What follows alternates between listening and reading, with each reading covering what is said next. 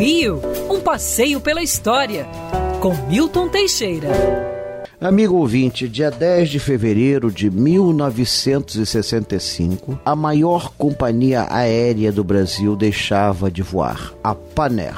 Surpreendida por um decreto feito às pressas que lhe caçava a concessão de voo, a Paner era a única empresa brasileira que operava nos quatro continentes, única que tinha linhas para a África. Seus aviões eram os mais modernos jatos então existentes, o famoso Convair e o Boeing 707. A Paner também era conhecida pelos seus Constellations, aviões turbohélices com quatro motores. O conforto da Paner era um padrão. A Paner, na verdade, surgiu como uma subsidiária da Panam norte-americana, nacionalizada na década de 30, quando então foi adquirida por um grupo de brasileiros. A Paner foi punida, dizem pelo regime militar, por ter ajudado na fuga do presidente João Goulart. Até hoje, os funcionários da Paner lutam na justiça por indenização, mas o principal é que a companhia deixou de existir.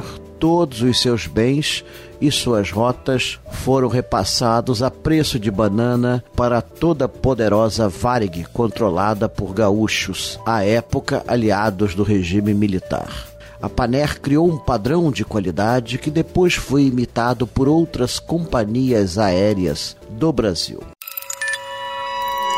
Quer ouvir essa coluna novamente? É só procurar nas plataformas de streaming de áudio. Conheça mais dos podcasts da Band News FM Rio.